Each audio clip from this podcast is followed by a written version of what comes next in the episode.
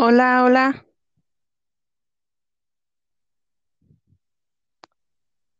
hola, Hola, Yus. hola, hola chicas, bienvenidas a Contocho Morocho. Hoy tenemos una invitada muy especial, es una estudiante de la licenciatura de Comunicación y Periodismo de la UAC. Ella está estudiando en el campus San Juan del Río y por ahora es periodista independiente. Ella es Jennifer Garza. Hola Jenny, ¿cómo estás? Hola, Yus, un gusto. Muy bien. Oye, ¿nos podrías platicar un poquito acerca de ti? ¿Qué proyectos tienes ahorita? Mira, pues yo soy estudiante de la, la licenciatura de Comunicación y Periodismo. Actualmente soy periodista independiente. También colaboro con Verificados Tribuna de Querétaro y con el Painal de San Juan del Río. Este, lo que yo me dedico es a hacer como un tipo de activismo feminista, es decir, empezamos a mover toda esta corriente feminista dentro de redes sociales y contribuimos a la Ok, causa. muy, muy bien. Este, por ahí también leí que tienes algo, una página llamada El Painal.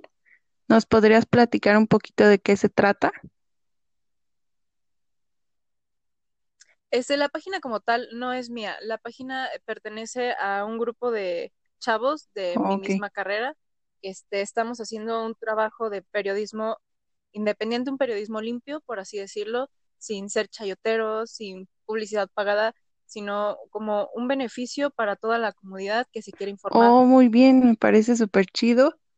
Eh, bueno, chicas, eh, el día de hoy vamos a tocar un tema con Jenny sobre lo que es el empoderamiento de la mujer. Como tal, es un tema bastante extenso que hoy en día se ha estado desarrollando mucho, es cada vez más fuerte. Y a ver, cuéntanos, Jenny, para ti, ¿qué es el que una mujer se empodere? Como tal, la palabra empoderamiento, pues surge a partir del poder, de tener el control sobre el poder o ejercerlo. Es como tal un crecimiento personal cuando lo hablamos en crecimiento de el feminismo, es decir, el empoderamiento representa el crecimiento para cada persona. Cuando hablamos de un empoderamiento femenino, estamos hablando de tener la participación en todos los ámbitos sociales, tener la misma participación tanto como los hombres o incluso más, pero sentirnos satisfechas con eso. Ok, bueno, eh, también el empoderamiento femenino va de la mano con muchas cosas. Eh, por ejemplo, ya el ser empoderada ya cuenta eh, tener amor propio, desarrollar un amor propio, que también ese tema lo tocamos la vez pasada. Eh, yo les hablé un poco de amor propio, eh, pero más que nada hay un tema muy importante que es la sexualidad, el cómo vives tu sexualidad femenina, el cómo la exploras. eh, de esto un poquito, ¿tú has escuchado acerca de tabús femeninos? Me imagino porque es un tema con el que crecimos la mayoría de las mujeres. Em, ¿tú qué opinas que hoy en día ya la sexualidad femenina se puede explorar más? Pues mira, como tal, también nos ponen un estereotipo de empoderamiento femenino acerca de la sexualidad, porque no se trata tanto como de que tú quieras y tengas la libertad de coger en todo momento, ¿no? Porque muchas mujeres no lo quieren hacer y el que no quieras coger diario o el que no quieras hablar de tu cuerpo como un objeto sexual diario, pues no está mal. O sea, creo que eso depende de cada mujer, cómo se sienta satisfecha con la realización sexual que tiene. Incluso este, desde niñas a nosotras las mujeres, pues no sé si les llegó a tocar en la primaria que nos separaban de los chicos Sí, para hablar de la regla cuando en realidad te tienes que sentir orgullosa de tu regla, o sea, eres mujer, es algo que está sucediendo, algo que va a seguirle sucediendo y la mitad de la población la tiene, así que no debes de avergonzarte, al contrario, estás menstruando, eh, eres una mujer, tienes senos, tienes sexo, eso es lo que te debe de hacer sentir bien. O sea, tú como mujer, tu clima, al llegar a tu clímax de realización, cuando tú te sientas satisfecha con tu sexualidad, expresándola, sintiéndola. Yo siento que eso es el empoderamiento, no tanto como de, ah, voy a coger diario o, ah, este, te voy a enseñar mis chichis. No, o sea, cada quien como se sienta satisfecha de la manera que se sienta satisfecha. Igual coger diario no está mal, mostrar tu cuerpo tampoco está mal. Decir que estás menstruando no está mal, pero pues yo creo que depende eso de... Sí, claro, siempre y cuando tú tengas el consentimiento de decirlo o hacerlo, ¿no?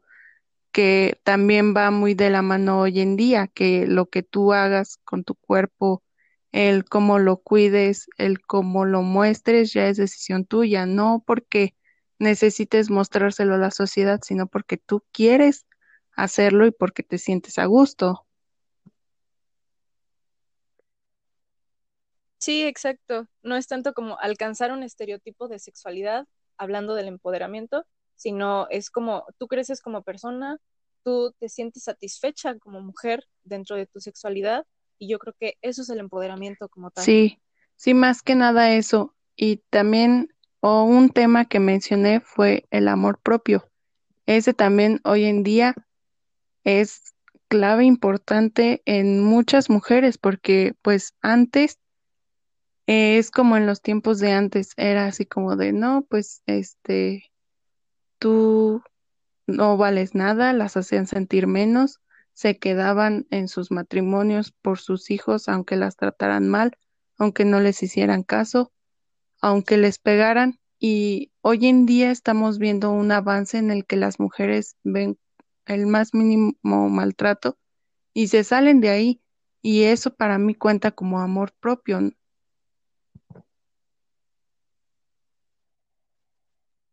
Sí, el amor propio parte de muchas, de muchas cosas.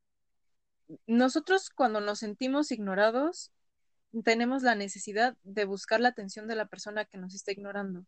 Eso es no quererte. Mucha gente se escuda con de que no, es que yo estoy luchando por una relación, yo estoy luchando por una persona.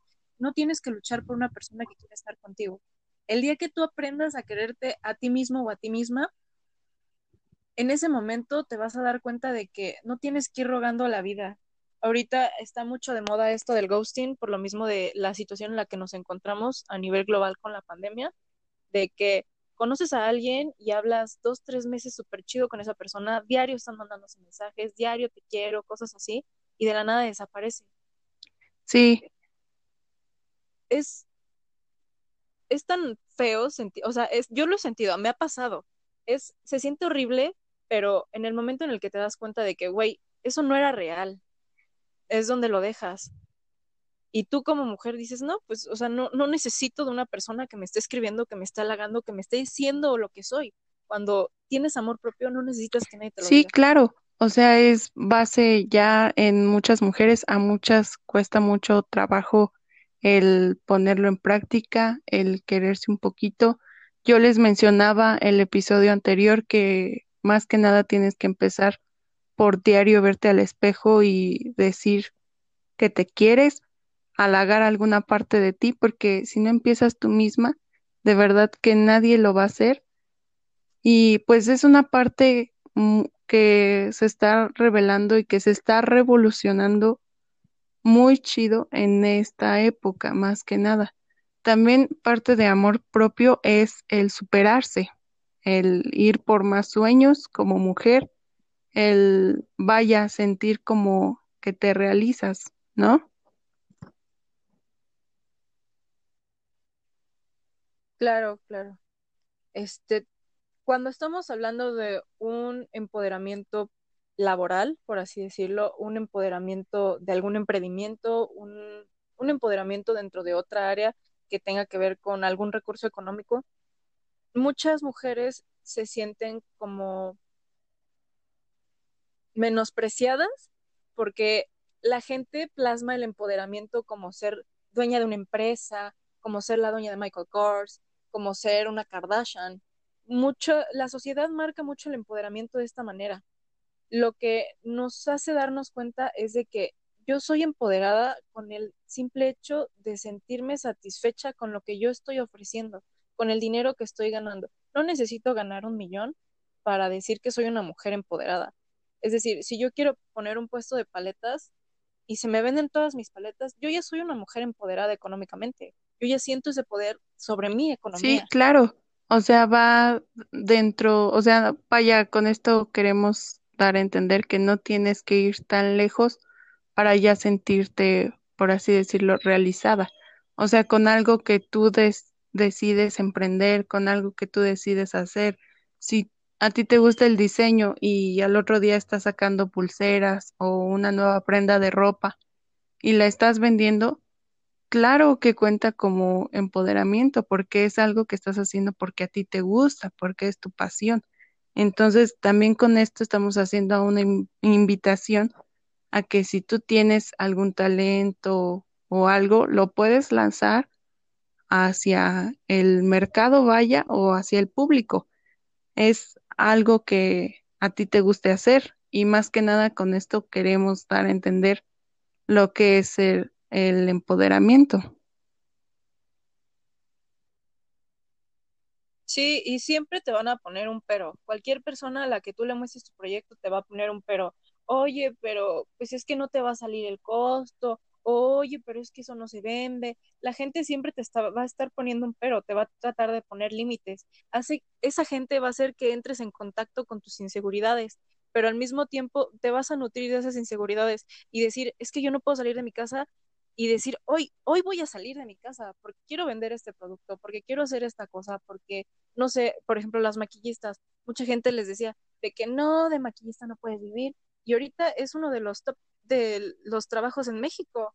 O sea, mucha gente gana muchísimo dinero con el simple hecho de maquillar, y no digo que sea fácil, sino que la gente subestimaba mucho ese trabajo y ahorita es muy bien Sí, claro, lo vemos hasta en las estéticas. Por ejemplo, el estudiar belleza es como tú dices, antes la gente la subestimaba mucho, las hacía menos porque cómo ibas a vivir de ser estilista. Y tienes mucha razón, ahorita es un top en el que todas esas mujeres ganan muchísimo y que demostraron que puedes vivir plenamente estudiando belleza. Y claro, Sí, y no necesariamente estudiando, porque muchas, este, ah, por ejemplo, hay muchas chavas que no estudian, pero maquillan súper chingón, o que no, este, que no son psicólogos, o sea, ve tú una estética y te sale más chingón que ir al sí, sí, psicólogo, claro. estar platicando con la estilista, estarle contando tus cosas y, güey, o sea, te va a decir hasta de lo que no te querías enterar de tu propia vida. O sea, te va a explicar cosas de una vida cotidiana y tú, de esas personas es de las que te estás nutriendo siempre. O sea, no necesitas tanto como los estudios, el diplomado en Harvard o no sé, salir de la MIT. Eh, lo que necesitas es sentirte cómodo con lo que estás haciendo. Obviamente, a mí me encanta pues, pensar que las próximas generaciones todos van a llegar a la universidad, todos van a tener sus estudios, todos se van a separar personalmente pero no necesariamente son los sueños de todas las personas. O sea, también hay que respetar qué es lo que quieres y qué es lo que tienes en. Sí, claro, como bien lo dices, es más que nada el cómo tú te sientas cómoda y el cómo tú explores ese lado creativo y diferente que a ti te gusta y que de ahí puedes sacar mil y un cosas. Entonces, este, chicas, pues son consejos bastante plenos que a lo mejor de vez en cuando necesitamos escuchar. Se los dicen dos emprendedoras La compañera Jenny emprende un negocio donde hace repostería y hace distintos trabajos, ¿cierto, Jenny? Sí, ahora con la pandemia, o sea, de verdad que aquí en mi casa nos estuvimos agarrando de los pelos para ver este qué íbamos a hacer, porque, o sea, realmente los negocios de, de estar presencialmente, pues no, no es mucho el aforo, luego el horario es muy bajo, entonces lo que buscamos fue hacer como algo a domicilio, algo chiquito, algo que sabemos hacer y eso lo fuimos ofreciendo al público. Al principio sí era difícil porque pues, mucha gente no nos seguía, o sea, nosotros utilizamos las redes sociales para, para darle como difusión a esto. La gente no nos seguía o nos compraban dos o tres cosas y no convenía pero poquito a poquito, echándole ganas, haciendo publicidad, sintiéndote feliz con lo que estás haciendo, las cosas van saliendo adelante. Sí, sí es lo que vemos, este, Mientras tú le eches ganas a tu sueño, mientras tú le eches ganas a lo que haces, y claro, tocaste un punto bien importante ahora con la pandemia. Me imagino que muchas de las mujeres eh, las corrieron de sus trabajos o hubo recorte de personal, pero sin embargo sé que bastantes buscaron la forma de salir adelante. Y en este caso fue lo que nos pasó a ambas, ¿no? Siempre tratando de salir adelante con lo que es la pandemia. Entonces, este, es como dice Jenny, chicas, siempre echándole ganas a todo, siempre con la mejor actitud para hacer lo que estés haciendo, pero con la mejor actitud.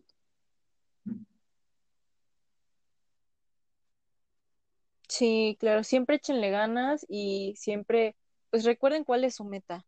No te pongas metas tan altas, pon primero metas chiquitas y de poquito en poquito vas a ir subiendo el escalón hasta ponerte la meta de poner una empresa si tú quieres, de tener tu propia marca, de lanzar tu línea de perfumes, lo que quieras, pero de poquito en poquito se va logrando mucho. Sí, exactamente, chicas.